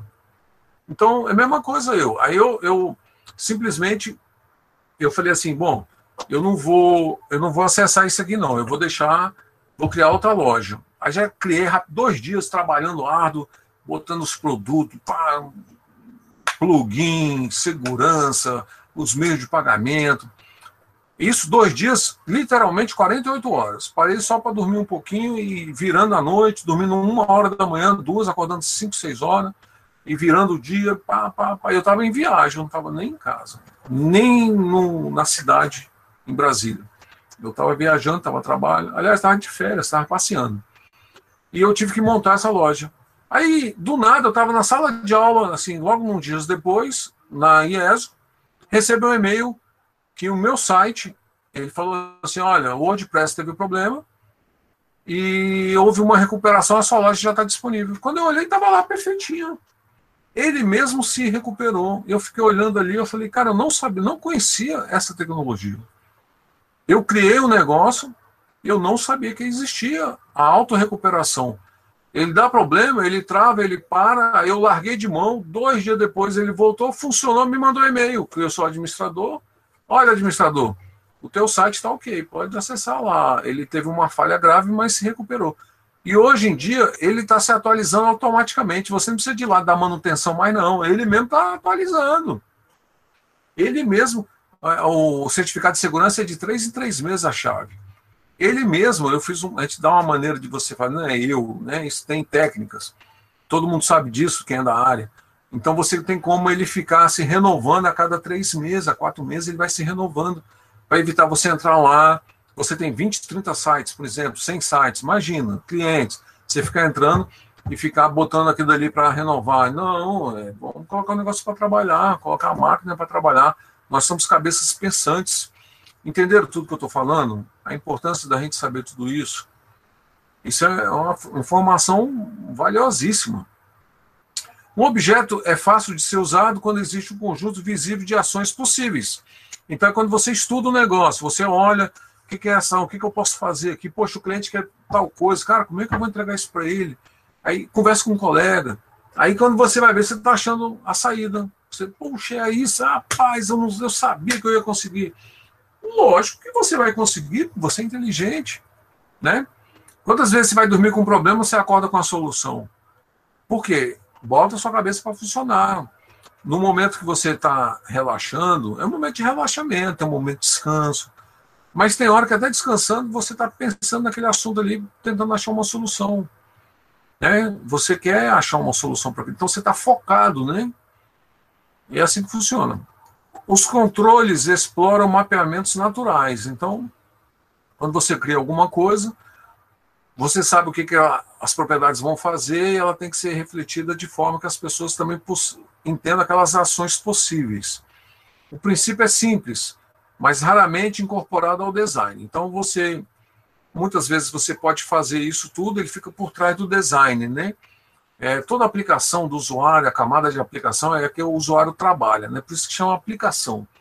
É a parte que você vai aplicar todo o seu, a sua tecnologia, a sua, o seu sistema, a sua linguagem, o banco de dados, a segurança, o serviço, está tudo ali por trás dali. O usuário está acessando o sistema. A gente está acessando conteúdo, aquilo ali tudo é código, né? A gente está lendo em português, você entra no sistema, cadastre agora o seu é, os seus dados. Ah, nome, aí você bota lá, ah, José das Couves, é, seu endereço, Rua da Alegria 25. Mas por trás, o que você está escrevendo vai ser armazenado em algum lugar para algum proveito. Né? Eles vão emitir uma nota para você, uma fatura, eles vão emitir uma compra, eles vão te vender algo, ou você vai comprar. Então, por isso que troca essas informações. Quem faz isso muito bem são os sistemas. Você vê que as lojas são 24 por 7. Está lá vendendo. Você está dormindo lá, o dono da empresa está dormindo, a loja dele está vendendo. Quantas vezes eu não vendi de madrugada, cursos, um e meia da manhã, o cara me manda o WhatsApp. Eu acho que ele mandou, lógico, pensando que na segunda-feira de manhã alguém fosse entrar para responder para ele. Eu estava online acordado, oi, boa noite, tal, ou bom dia, né? O cara tomou um susto. Ah, você nem pensei que fosse responder agora. Eu falei, não, o que, que me custa te atender? Qual é o seu problema? Ah, eu quero saber se é falso, se a loja realmente existe. Eu, eu, eu não estou tratando com picareta. Eu falei, não, você está falando com o professor Ednilton de Vasconcelos. Eu sou o dono da loja, da empresa. Pode ficar tranquilo. O que você está comprando aí, você vai receber agora o, o, o curso e tal, ou o, o sistema. Assim que confirmar o pagamento automático, a loja libera. Você espera aí? Espera. Ele vou comprar agora. Ele comprou. Ó, oh, chegou o e-mail aqui, vou acessar. Você espera aí? Espero. Pode. Você vai entrar lá. Eu também recebi o e-mail que ele comprou. Né? Eu, quando, de manhã, quando eu vejo, aí tem lá, né? Tantos fulano, tantas pessoas compraram, tal, tal. Estou é, trabalhando durante o dia, né? Tem a venda de um sistema lá, tudo automático. O sistema manda e-mail e você tudo automatizado. É, é, o sistema recebe o pagamento, transfere para a conta é, dar a nota fiscal para o cliente, tudo automatizado, né? tudo certinho. Por quê? Porque a gente coloca a tecnologia para trabalhar para a gente. Não é a gente que vai ficar lá. Vou... Antigamente era um funcionário para emitir a nota, um funcionário para fazer a venda, o outro para fazer a entrega. Né? Não, hoje é tudo automático. É infoproduto. Eu não tenho que enviar pelos correios, não é um produto real, físico, é um, é um infoproduto. É um, é um produto download, é um produto virtual ele vai ser baixado, ele vai ser liberado, é um curso que ele vai ter acesso. Né? E ele, poxa, obrigado, eu estou aqui acessando o curso, pô, que legal, que não sei o quê. E fizemos uma amizade, só você vendo o Rafael lá de Serras, Espírito Santo. Aí tem outro lá de Mossoró, tem de Angola, tem lá dos Estados Unidos, tem da Europa, tem do Rio, tem um de lá do Rio Grande do Sul. Então, clientes de várias partes, vários. Por quê? Porque como a gente consegue atender tanta, tanta gente assim? Pela tecnologia. E é, você tem que entender que você que vai criar essas coisas. Hoje eu criei a minha empresa porque eu tenho conhecimento de criar tudo isso. Então eu tenho diversos serviços que eu crio, que eu, eu bolo, é, eu vou criando os produtos, serviços de acordo com o meu conhecimento, de acordo com a minha inteligência, mostro para o cliente, o cliente entra, ele vê aquilo dali, aí ele faz o teste, ele realmente vê que é aquilo dali, ele pode entrar, usar sete dias, ele verifica, não, não quer, devolve o dinheiro, tal. Então, assim, você dá uma segurança para ele. E isso são as interfaces que eu criei que ele permite, ah, eu vou comprar, então qual é o seu nome? Qual é o seu cartão? Qual é, não, é, ah, então está aqui, ah, realmente está ok, o pagamento foi confirmado, então está aqui o custo, está aqui o sistema, você pode baixar, aqui é o manual, aqui é a sua área, você vai entrar, tiver dúvida, o suporte é esse aqui, se você quiser o WhatsApp é esse aqui, o WhatsApp do suporte, pá, o e-mail é esse aqui, você tem uma área lá de helpdesk, que você entra, um sistema desenvolvido, você entra, você coloca o que você quer, você acompanha em ticket, né, abre os tickets, você quer alteração, você tem como pedir, você entra aqui e tal. Então, assim, o cara recebe tudo mastigado. Mas por que eu perdi tempo fazendo? Perdi mas uma vez. Pode entrar um cliente como mil, como dois mil. Eu, eu já eu tive um serviço só para atender todos esses clientes. A gente chama serviço escalável. Então, você tem que botar a sua o seu conhecimento para trabalhar para você. Então, quanto mais eu conheço, quanto mais eu sei, melhor vai ser o meu resultado. E nem sempre tudo isso é dinheiro, né? Aí você tem que saber vender, né? Você tem que ter equipe, tem que ter isso, tem que ter aquilo. Então, as coisas não são fáceis, não, não é assim. Mas vamos lá. Estou entendendo aí? Tudo ok? Agora, um dos princípios, um dos princípios do design chama-se, um dos princípios do design é, chama-se feedback. Todo mundo conhece, né? O brasileiro tem mania de aportuguesar as palavras. Então a gente está conversando com uma pessoa em português, um brasileiro, você brasileiro. Pô, me dá um feedback aí e tal. Como é que foi lá a visita? Pô, o cliente quer um feedback. Já está portuguesada a palavra, está no dicionário. Se você olhar lá, feedback, tá? retorno, né? Então tá aqui, ó. É o, o que, que a gente tem que aprender Além do affordance, que é um princípio do design, o feedback também é. Então, olha só, retornar ao usuário informações sobre ações que foram feitas. Quais os resultados obtidos. Então, por exemplo, vocês como aluno fazem provas. Já a pessoa, se eu chego para vocês e você faz uma prova e eu só dou o resultado dela quando acabar o semestre, você não sabe o resultado daquela prova. Você não sabe quanto você tirou. Você está ansioso para saber sua nota. Se você tem que estudar mais, estudar menos que eu acho errado isso, eu acho que você tem que estudar sempre, sempre, independente da sua nota que você tenha, independente se você já está passado, continue no nível acima da média, porque você vai ser uma pessoa acima da média. As pessoas medíocres é aquelas que eu falei para vocês, que têm um hábito de estar na superfície. São as pessoas medianas. É, o medíocre é isso, é mediana. Né? São pessoas, ah, você é medíocre, né? Isso aí a gente tem como um palavrão, uma coisa de baixo escalão, uma afronta, uma. É, e é mesmo.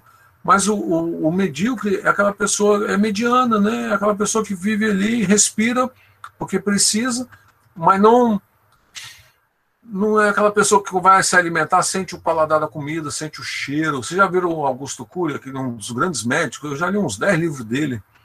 E é tão legal que ele fala assim: é, a pessoa senta para comer, tem gente que come em pé, pela pressa que tem essa pessoa vai conseguir saber o, o gosto do alimento que está comendo?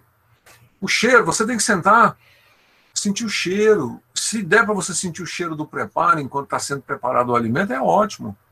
Mas se não der, você está fazendo seu prato, está sentindo o cheiro do alimento.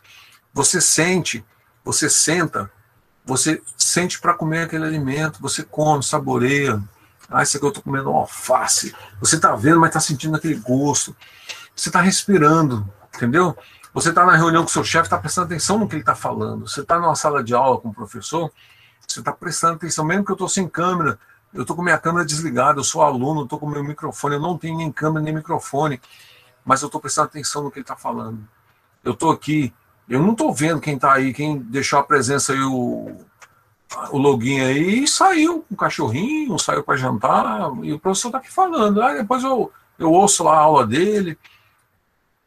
Gente, é uma questão de consciência. Então, tem aquele aluno que realmente está sentado aí, está assim, os olhos abertos, vidrado, prestando atenção, porque eu tenho que prestar atenção porque isso meu professor está falando. O horário dele é valioso. O conhecimento que ele tem é valioso, o que ele está me passando é valioso. A matéria, só ela só, ela é medíocre. A matéria é pequenininha, entende? É muito mais do que isso. Eu tenho muito mais para ensinar do que a matéria básica. Vocês na sala de aula têm muito mais a aprender do que a matéria básica. Eu preciso de um. Ah, se eu tivesse professor assim na minha época, eu tive muitos professores bons, muitos. Uns que não valiam uma cibalena. O, o termos de, de professor, não de pessoa, de professor. Né? Aí quando você alia professor e pessoa, ótimo. Né? Casou, aquela pessoa que tem a personalidade, uma pessoa humana, uma pessoa bacana, uma pessoa boa de se conversar, uma pessoa culta. A gente vai conversar, a gente aprende. Só em conversar com aquele professor você está aprendendo, né? Você chega perto dele ali, fica um pouquinho com ele ali no lanchonete. Ô, oh, professor, como é que foi seu final de semana? Ah, aconteceu um negócio no meu sistema. E você está ali aprendendo com ele. Ele, pô, você, como é que você arrumou isso? Ah, arrumei assim, tal, tal. Você não está perdendo tempo, você está ganhando tempo. Entendeu? Então, é onde você quer estar, com quem você quer estar, da forma como você quer estar. Então, eu estou numa reunião, eu estou prestando atenção no que o meu chefe está falando. Eu estou ali prestando atenção no que ele está dizendo. Tá? Então, é, você está dando um retorno só em prestar atenção para ele, ele está dando aquele feedback. O professor não tem coisa melhor para o professor. É, é W Sistema TI, o nome da empresa. Então, assim, é, você está prestando atenção no que o professor está falando, e aqui dali está aflorando em você, poxa vida, eu quero ser isso. Olha, quantas pessoas eu não entrevistei, alunos, que eu falei para eles, como é que você foi parar nessa área? Desde a faculdade, o professor fulano de tal me ensinava. Tem uns que me deu até um exemplo, só o senhor me falou na sala de aula um dia, isso, isso isso, aquilo ele atiçou minha vontade por isso, e eu fiquei, caramba, ah, é tão legal isso, por quê? Porque nós somos motivadores, a gente tem a motivação nossa natural, né? Aquela que vem de dentro da gente, aquela e a motivação é natural. E tem aqueles, a incentivação, é que a gente vem incentivando as pessoas, de forma positiva ou de negativa, né? Você vai incentivando, você vai criando opiniões, vai formando opiniões. Hoje em dia tem tantas influências, né, aí no YouTube, Pessoas que tá, eu estou cansado de ver essas coisas que eu estou vendo no YouTube, vendo em rede social. As pessoas só postam as coisas bonitas, boas, cada prato num, num dia de terça-feira, dia útil, postando camarão. aí você olha assim, cara, a vida desse cara é perfeita. Né? Ele, ele deve ir no banheiro fazer a necessidade dele, deve ser aquele aroma artificial, a coisa mais gostosa, mais cheirosa do mundo, porque ele é diferente. Entendeu? Ele é diferente das, do resto dos seres humanos que tem problema. Que a gente está numa pandemia, estamos trancafiados, estamos com preocupação, uns já voltaram a trabalhar com medo. Né? Eu, graças a Deus, eu estou trabalhando ainda remoto o meu tempo inteiro. Os contatos que tem clientes, tudo videoconferência, cortaram visita. Até bom, eu achei ótimo. Porque já, já diminuiu bastante as visitas, até mesmo porque as visitas eram só na mesma cidade tudo fora já era videoconferência há muito tempo. Eu uso Skype há muitos anos. Eu trabalhei numa empresa em Recife, aqui em Brasília, eu, eu sempre fui daqui, mas eu morei lá cinco anos em Maceió e tal, e nessa época é, já dava aula, era analista da Secretaria de Segurança Pública de, do Estado de Alagoas. Tive muito conhecimento, conheci muita gente. E nessa época, logo depois eu voltei para Brasília, em 2000, eu voltei em 99, mas em 2002 eu comecei a trabalhar nessa empresa de Recife, acho que 2002, 2005. E todo o contato que eu tinha com eles era Skype. Em 2005, 15 anos atrás, já era videoconferência. Eles evitavam de ligar para o seu celular para não gastar inteiro banda, eu evitava ligar para eles para não gastar inteiro. Porque hoje em dia também você faz ligação. Hoje em dia tudo é na internet. Gente mudou nossa forma de vida de uma forma porque as pessoas passaram a ter conhecimento da tecnologia, passaram a ofertar é, tecnologia de ponta para a gente. A gente compra muita coisa, mas tem muita coisa que está de graça. Né? Uma delas, o WhatsApp. O WhatsApp é de graça. Ah, tem internet que eu já pago. Você está usando uma coisa de graça, que as operadoras não cobram o tráfego do WhatsApp. Você hoje, quando vai ligar, você não liga mais da, do seu Claro, do seu TIM, do seu Vivo, você liga do seu WhatsApp. Né? Você liga de FaceTime. O FaceTime, quem tem iPhone, já tinha isso desde o primeiro iPhone em 2007. iPhone para iPhone já era ligação via FaceTime sem cobrar nada pela internet, VoIP. Também ligava mensagem quem tinha iPhone para iPhone, iPad para iPad, Mac para Mac, sem problema nenhum, 0800 desde 2007, há 13 anos atrás. E a gente está falando de coisas que a gente está tendo conhecimento agora? Não, peraí. Então tem conhecimento. Por isso que o livro aqui fala, tem hora que fala, ah, as interfaces são estudadas desde 1970. Aí você, caramba, de 70? É, de 70. Então a gente tem que dar um feedback para o nosso usuário, para o nosso chefe, para o professor. O professor olha assim, todo mundo dormindo, a pessoa tristeza que não é. Aí você fala assim, o professor é muito ruim, né, para todo mundo dormir. Mas não é não, gente. Não é isso não. É a questão do aluno, ele tem que se interessar. O professor se interessa quando a pessoa se interessa. Todo mundo passa a perguntar, a participar. O cara fala, cara, não perco sua aula. Pô, aquilo dali pode ter só ele. Ó, eu tive na IESGO. Um aluno, em um semestre lá, eu dei aula para um aluno. Ele tinha formado, tinha tido algum problema. E me perguntaram, se tem como dar aula para um aluno? Ué, tenho. Não tem problema nenhum. Tem algum problema? Não, aula particular para um aluno. Tem um aluno que estava falando um negócio aqui no chat aqui, deixa, eu olho para cá por causa da outra tela que está aqui. Professor, um exemplo, eu sempre gostei de tecnologia, essas coisas, mas sempre tive comigo a vontade de fazer direito. Mas na hora, em cima da hora, como ia participar do ProUni, escolhi sistema de informação, porque imagina se eu estudo direito só de achar top a carreira, mas não gostar da prática. Gostei muito, é, gostei muito pretendendo desenvolver projetos, quem sabe abrir o meu próprio negócio está no caminho certo, Thiago. É, hoje em dia, a gente tem que aprender. A, tem as startups. Startups, se você traduzir, é iniciar, começar. E uma das grandes frases do cabeça do Facebook lá, o Mark Zuckerberg, né? Ele fala assim: apenas comece. Um dos donos do Python criou o Python, a linguagem Python holandês, ele fala agora é a hora. O Bill Gates fala assim: nunca é tarde comece, né? Então, gente, é começar. É realmente o direito, quem gosta, é um prato cheio, né? E realmente você tem que analisar essas coisas é, do estudo, da prática, da teoria.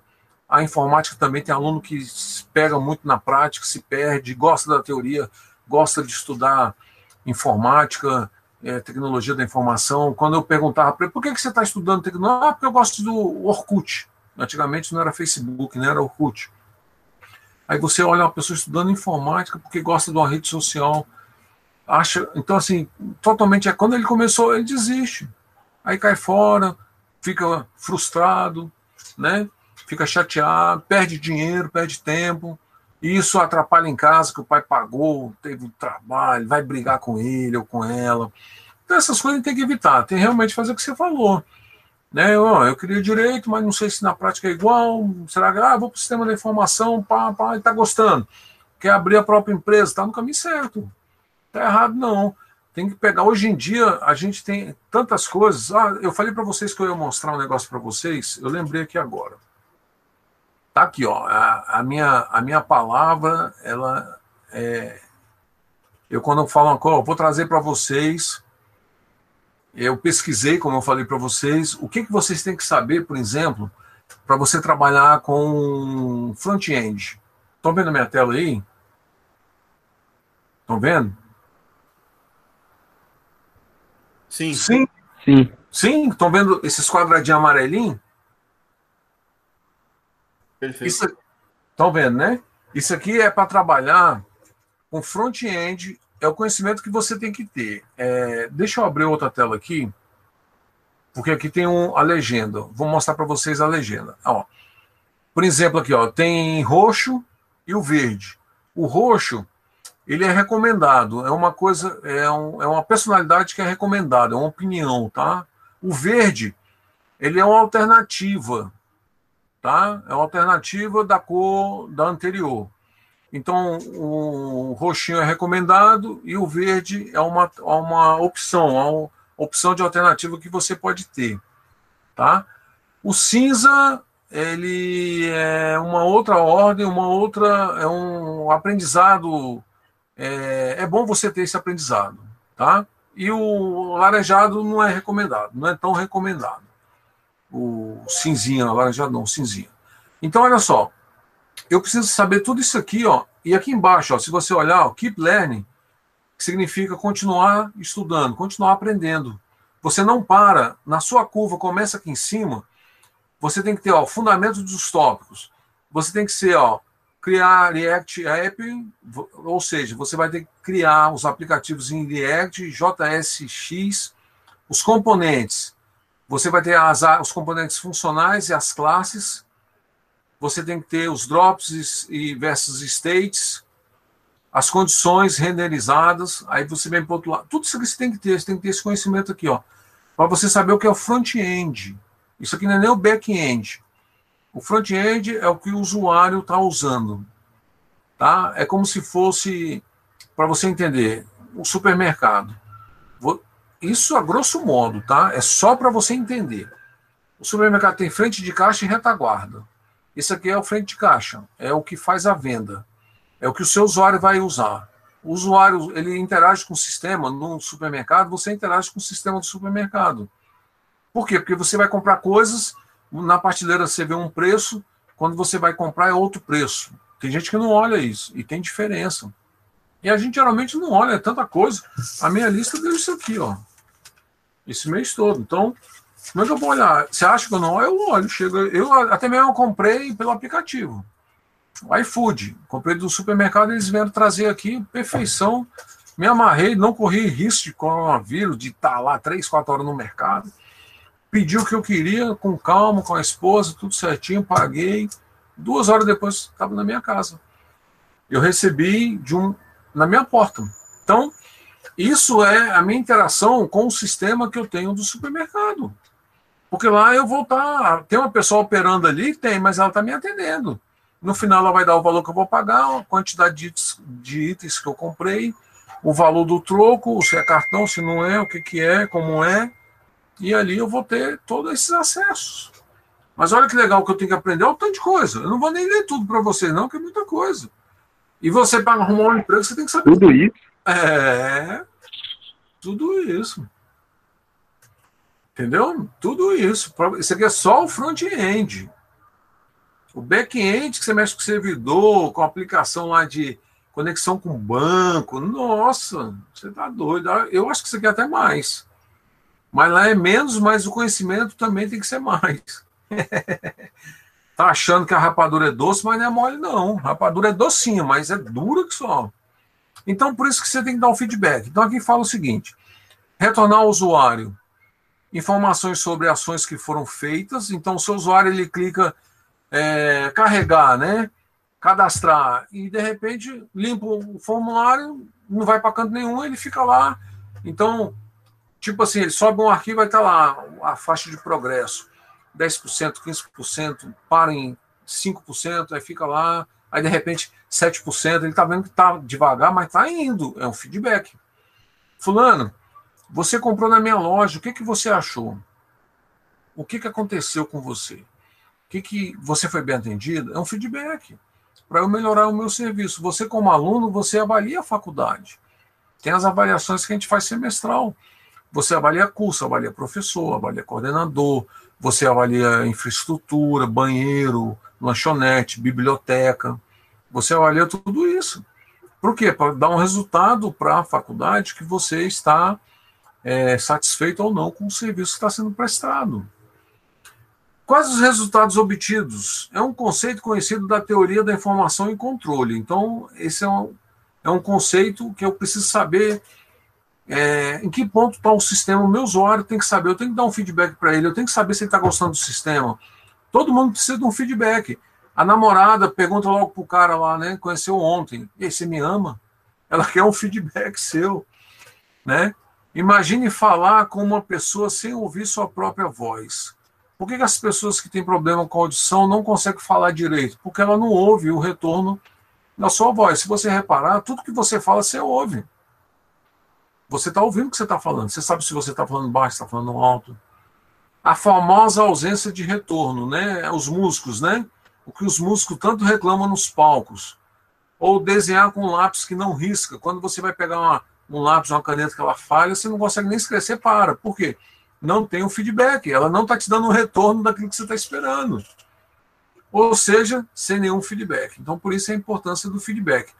Olha, eu estou levando aqui quase uma hora e meia, já passou de uma hora e meia a aula eu estou ainda nos sete slides, para você ter ideia o tamanho da matéria que ela não é.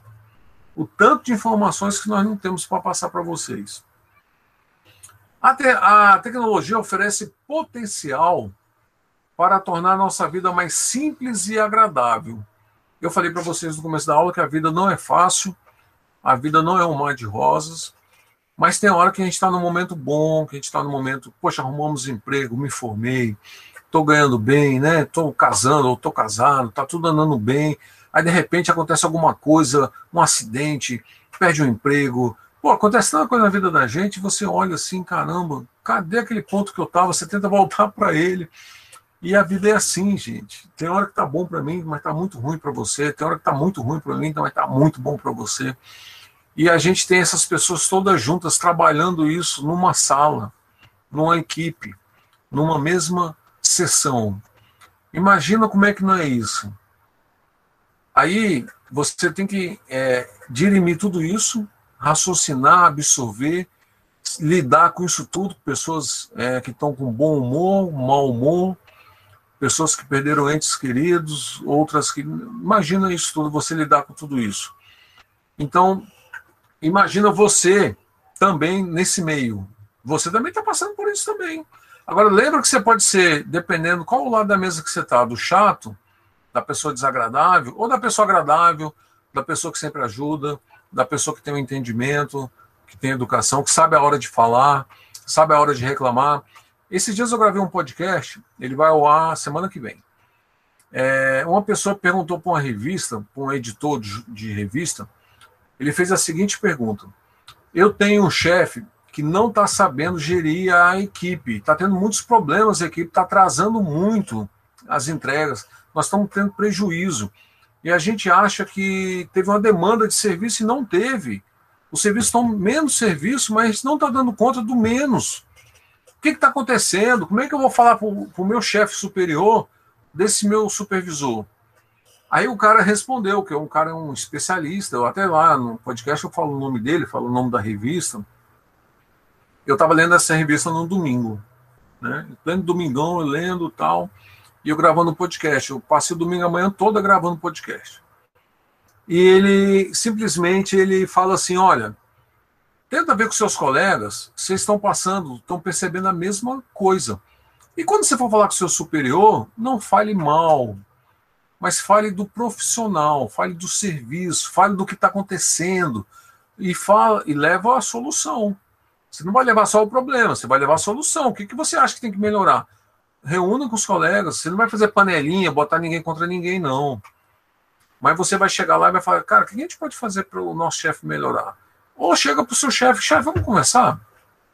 Nós estamos tendo menos serviço, não, dando, não estamos dando conta. O que, que pode ser? Aí ele pode achar que é uma afronta, né? E o que, que você acha que é? Chefe, eu estou achando que o senhor não está sabendo gerir a equipe a equipe está solta. Ainda mais agora, todo mundo remoto, né? Você tem que ter uma, uma habilidade para poder gerir a equipe muito grande, né? Trabalhar remoto com todo mundo, você não está vendo o que o cara está fazendo, ó. Eu não estou vendo que vocês estão aí prestando atenção, se estão, se não estão, como eu falei, eu não sei. Mas eu estou fazendo meu trabalho de consciência limpa, tranquila. E quem está prestando atenção está aprendendo. Pode perguntar aí, estão aprendendo ou não estão?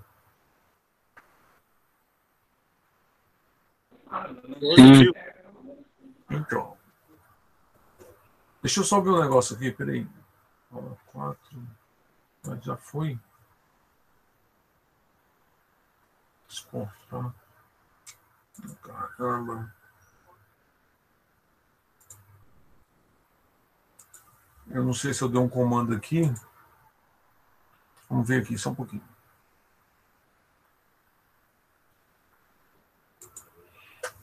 Bom, então, a, quem está aprendendo, quem está prestando atenção, quem está participando das reuniões no trabalho, quem presta atenção no chefe, quem presta atenção não quer pedido, nos seus compromissos. Esses estão conseguindo emprego, estão conseguindo ficar nos empregos, esses estão conseguindo se manterem, eles estão conseguindo trabalhar, receber no final do mês, eles estão conseguindo continuar com o seu trabalho no próximo projeto. Por quê? São pessoas que dão feedback, são pessoas que estão usando a tecnologia para oferecer esse potencial para tornar a vida das pessoas melhor. Então, quando você cria um sistema, que você vende o sistema, você não está só recebendo em troca pelo seu serviço, não, você está levando melhorias para aquela pessoa. Aquela pessoa vai ter todos, toda a rotina dela, o que ela trabalha, dentro de um sistema, dentro de um lugar só, num único, num único espaço, num único sistema. Ela vai ter informações da empresa dela no site, ela vai ter toda é, a estrutura do, do escritório dela dentro de um sistema o que ela vai pagar amanhã, ela sabe. O que ela vai pagar no mês que vem, ela sabe. O que ela vai receber, ela sabe. O que caiu de receita, o que aumentou. Ela está feliz, ela está triste. Por quê? Porque ela está tendo um controle. Ela tem uma gestão através da tecnologia. Um sistema é um sistema de tecnologia de informação. Você cria sistema com linguagens, né? Você aprendeu aquilo ali, você vai criar um sistema Agora você conhece o seu cliente, agora nem você está desenvolvendo, é o que conversou com o seu cliente. Um analista de requisito que vai lá conversar com o seu cliente. Ele que documenta e passa para o desenvolvedor. O desenvolvedor vai pegar a documentação do isso tem que ter uma comunicação muito precisa entre a equipe. Todo mundo tem que estar muito alinhado. E o cara que sabe fazer bem feito, ele vai fazer uma documentação bem feita. Quem não sabe vai ser superficial. Essa é a diferença. E cada nova tecnologia traz mais benefício. A cada tecnologia que sai, sai melhor. E, ao mesmo tempo, adiciona tamanha complexidade que faz aumentar nossas dificuldades e frustração. As pessoas, quanto menos conseguem entender como é que é a tecnologia, mais frustradas elas ficam. E ela transfere isso para o seu dia a dia no seu trabalho. Ah, essa porcaria desse sistema não funciona. Aí bate o computador, joga o monitor no chão, joga teclado, fica com raiva, xinga, bate. Para que isso? Se não está atendendo, tem que ver o que está pegando. Senta, senta com o chefe, senta com o analista, vê com a empresa que vendeu software, olha, não está atendendo a gente, estão com dificuldade. Né? Tem empresa que você vai é, lidar com isso, tem os protocolos, né? tem a hora. Então aí a pessoa tem que saber disso tudo, tem que respeitar. A empresa está vendendo serviço, ela tem a hora dela de trabalho, ela não vai atender final de semana, né? Eu te falei que eu atendi aqui, mas foi um caso, geralmente a gente não atende final de semana. Eu costumo atender, eu costumo. Tá? Eu costumo. Se tiver comigo o celular e cair naquela hora ali um cliente, e um cliente que está tá desesperado, doido para comprar um negócio, você sabe que vai levar. Ó, esse aluno que comprou isso uma e meia da manhã, que comprou o curso, eu ensinei ele mexer num sistema ele aprendeu e ele desenvolveu o sistema para a Secretaria de Educação do Estado da cidade dele, Serras, Espírito Santo. Ele é professor, também é professor. Eu tenho uma videoconferência com ele no canal, se vocês quiserem assistir, assistam a vídeo. A videoconferência dele demora uma hora e meia. Ela não está no podcast, mas está no canal no YouTube. Assiste lá que vocês vão ver. Ele falando tudo. E ele tendo uma videoconferência comigo, pra, tirando um monte de dúvida que ele queria de criar boletim para o aluno, para os pais, criar, e eu ensinando para ele, mostrando para ele como é que faz. E eu fiz a videoconferência, ele deixou eu gravar, tenho várias videoconferências com vários alunos da minha empresa, não é aluno de faculdade, não. Tenho de faculdade, são as entrevistas, aí é diferente, é um foco na carreira, e tem meus clientes que eu entrevisto, que eu coloco lá. Semana passada eu fiz um com uma cliente de Minas, de uma empresa, eu mostrando para ela o sistema, você precisa de ver a alegria. Eu falei para você, acho que falei em sala de aula. A alegria, quando ela falou assim, nossa, essa interface me atende. Eu acho que eu mostrei para vocês um pedacinho, né? Eu acho que eu mostrei. Eu acho que foi para essa turma aqui que eu mostrei. Não foi na turma de segunda-feira, não, foi para essa aqui. Foi para nós que o senhor mostrou. Então, foi para vocês, né? Isso, até o senhor mostrou a gravação lá Isso. dela. É, a alegria dela, ela, nossa, isso aqui é o céu, é o céu, ela falando. Isso é bom demais, gente, que bacana. Olha só, isso é o mundo que eu queria. Por quê? Porque o sistema está levando para ela uma tecnologia que ela vai precisar. Isso é muito bom. Estamos chegando no nosso horário. Eu vou entrar aqui agora. Ó, slide 9. Mas na realidade é o 8, que o 9 eu nem li ainda. Tá? Slide 8. Anotem aí quando eu perguntar para vocês saberem. Eu vou entrar no mudo aqui. E vou liberar a disciplina para vocês fazerem a atividade. Vamos estar online. Vou parar um pouquinho que eu vou fazer um lanche. Vou ali tomar água, lanchar um pouquinho também, que saco vazio não para em pé, né? Eu saí de um trabalho, só tomei banho, entrei no outro. E nós vamos ficar online aí, vamos tirando as dúvidas. O assunto de hoje é o design da Apple. Muito bom. Vocês vão ver que um britânico, cara, cabeção, quando o cara conhece, ele oferece muito. E quando a pessoa, quanto mais conhece, tem uns que menos pessoal, pessoalidade fica, né? Mais boçal o cara fica. Intratável. Então, um cara desse, o que, que adianta saber se não sabe lidar com as pessoas, não sabe ter educação, acha que ele é o, a cereja do bolo? Gente, tipo de pessoas assim. Eu tenho pena, sabia? Aqui, ó. A aula passada está aqui, a aula 2, ó, do dia 26 do 8 e 2 do 9, e a atividade de hoje também já está aqui, está oculto. E eu vou liberar para vocês, ó, mostrar, já vai estar tá liberado. Ok? Vou parar a gravação aqui. Ok. Tudo certo, então. Ok, então. Combinado. Vou parar a gravação e continua daqui a pouco.